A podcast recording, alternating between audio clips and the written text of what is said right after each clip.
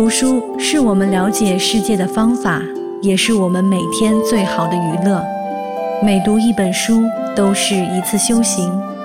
静听书屋，陪你在每一段向往阅读的路上。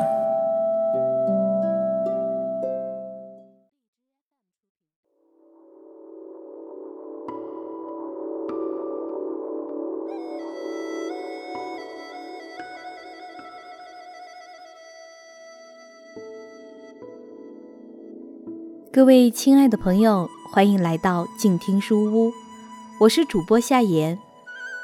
今天在静听书屋里继续和你分享由管祥林创作的《孤独行走》这本书。今天我们一起来说一说苗疆秀女王安丽。贵州台江县位于黔东南苗族侗族自治州中部，清水江中游，是清代著名苗族农民起义领袖张秀梅的故乡。全县人口十四万余人，苗族占了百分之九十三点九，是苗族人口比例最高的县，素有“苗疆腹地”之称。苗绣。则是黔东南苗族的传统工艺，具有鲜明的地域特征和粗犷豪放的艺术风格。其精湛的工艺、绝美的图案造型，在中国民间工艺美术中占有重要位置。在县城街道的一角，坐着一位卖小杂货的老太太，她叫王安丽，今年八十三岁了。曾被文化部授予民间艺术家的称号。老人戴着老花镜，在一块深蓝色粗布上飞针走线。我不忍打断老人，蹲在一旁看他刺龙绣凤，直到他发现我，操着一口苗族普通话问：“你看哪样？你是做啥子的？”我说明来意。老人便请旁邻照应小买卖，转身说：“我带你去屋里头。”老人挺直的背影和有力的步态，让人看不出他已经是如此高龄了。老人的家是一排由三间屋组成的木瓦结构平房，平房的中央有一个火塘，是做饭、待客、聊天的场所。两边的耳房分别是卧室和杂物间。营门的墙上挂着一副显眼的大奖状，是一九九一年首届中国民族民间剪纸大赛二等奖证书。老人指着奖状，自豪地说：“这是国家发给我的。”他从卧室内搬出一个大木箱，打开箱盖。一件件精美绝伦的绣片和苗族服饰呈现在眼前，我惊呆了。这都是您绣的吗？老人轻轻地说：“是啊，我们苗族女人不会纺线织布、绣花做衣服，嫁都嫁不出去。从小就要跟妈妈学做了嘛。”他走进里屋。拿出一大摞绣花底样，是我自己剪的。苗族女人人人会绣花，可是会剪底样的不多。我不用画样，花样都在心里头，想哪样剪就哪样剪。人家都到我这儿来买，一张一角钱。老人指点着：“这是蝴蝶花，这是龙花。”帽花、鞋花、围腰花、衣袖花，我大概数了一下，足有百十种不重样的花纹图案，有人物、动物、花草、植物，表达驱恶辟邪、纳福吉祥之意，又多以几何图文为主要的表现形式。人类自古就有男耕女织之分。这或许是性别特征所致。女人更懂得装扮生活。这种不学织布绣花就嫁不出去的古风，在现代都市人听起来似乎不以为然，但是在王安利生活的那个地方却是千真万确的。王安利是台江县排阳乡九百寨人，苗族，老伴已过世，现独居，靠做小买卖补贴生活。他八岁起学剪花、刺绣，精通打籽绣、编绣、皱绣、堆绣、结绣等。十六岁出嫁后，生养了九个子女，其中五个夭折。那时我兄妹六人，我是最大的一个，长得灵秀，人才好，手巧，是寨子里有名的乖女娃娃。我妈妈要我嫁我舅家的崽，他比我小，人才又屁儿，我不愿。后来就迷江了。黔东南苗族实行家族外婚制，即姑舅表单方优先婚配，严禁姨表兄妹通婚。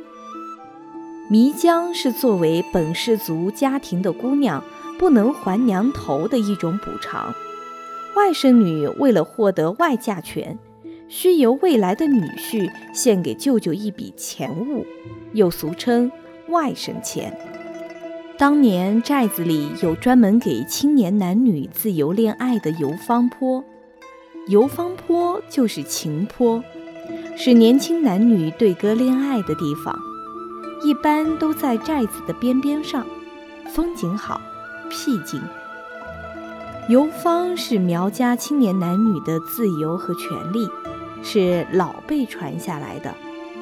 有句古话说：“男女不游方，死后走不过阴山，穿不过地狱。”游方也是有规矩的，不能一男一女单独上游方坡，至少要三五成群，不能带酒肉。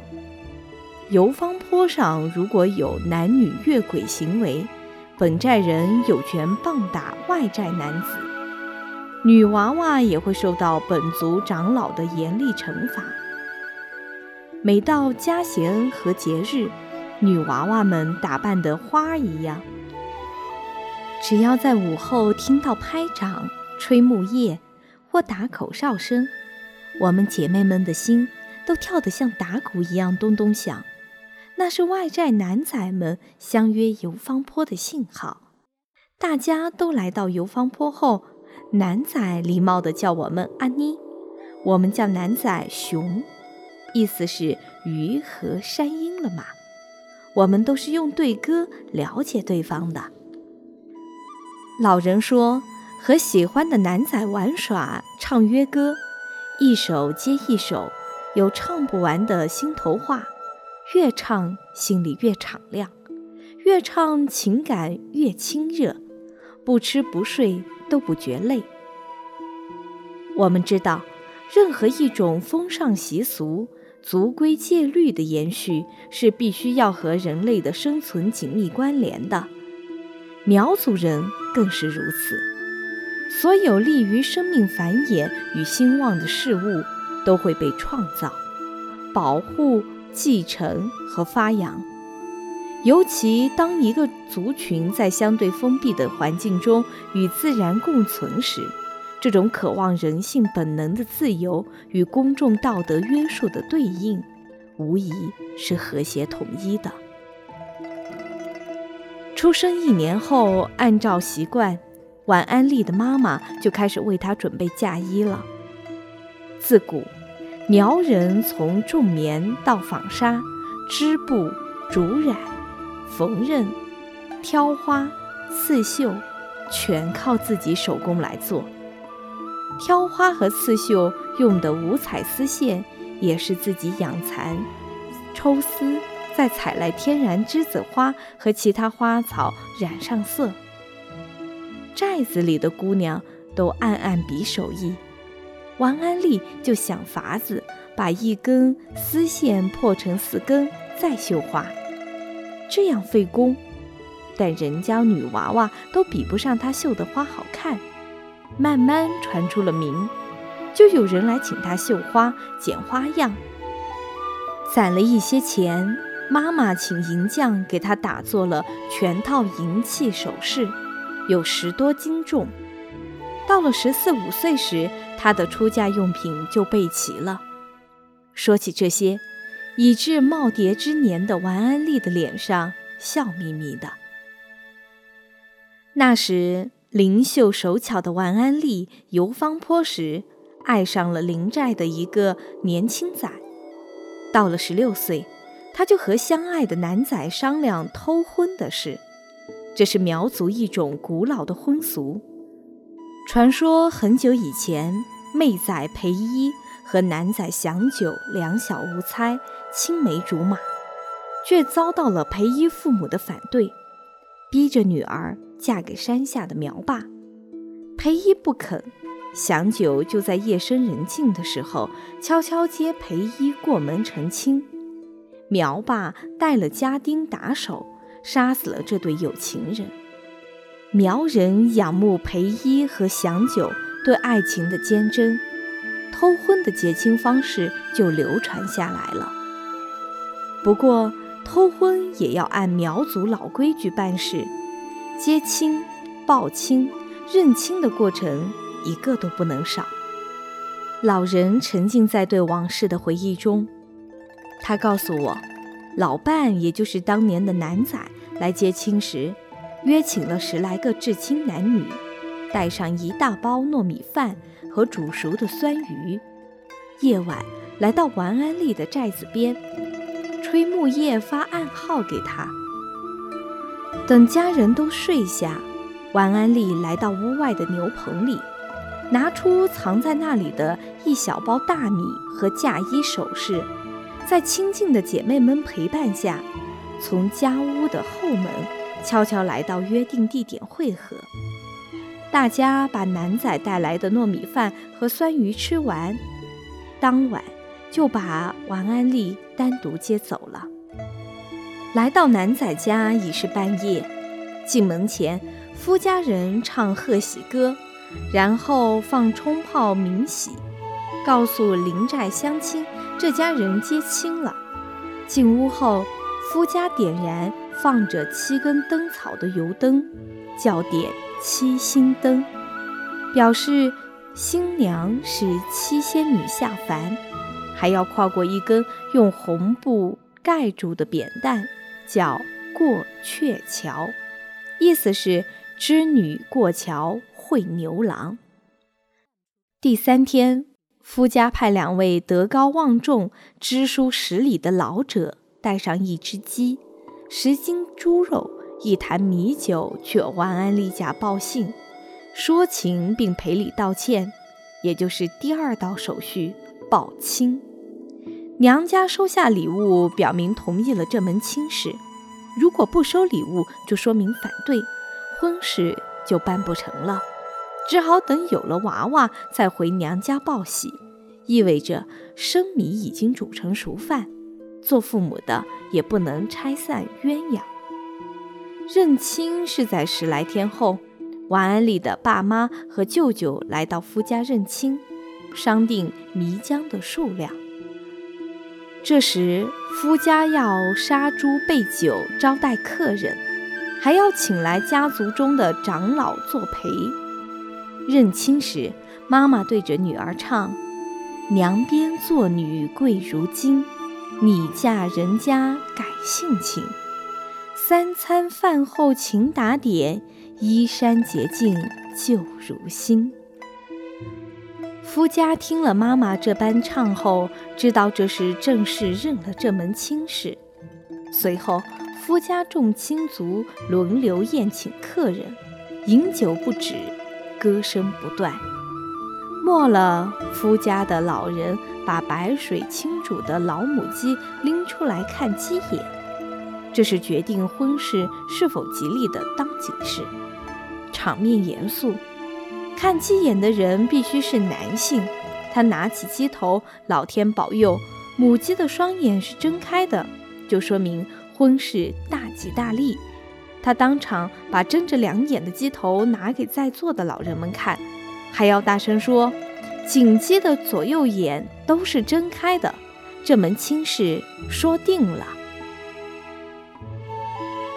这些苗族古俗已很遥远了，解放后就当作迷信破除掉了。老人与我谈着这些老辈子的事，语调中。隐隐透着些伤感。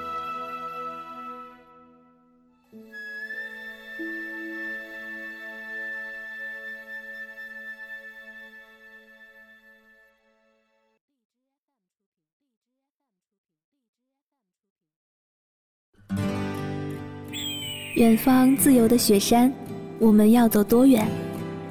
在沸腾的世界中，哪里有长满苔藓的清泉？在已是枯荣的树下，你是否看过日落时金黄色的海？漫天飞雪的时刻，你愿意和谁围坐在炉边，谈谈心事，聊聊天？公众账号搜索“静听有声工作室”，很期待在那里和你相遇。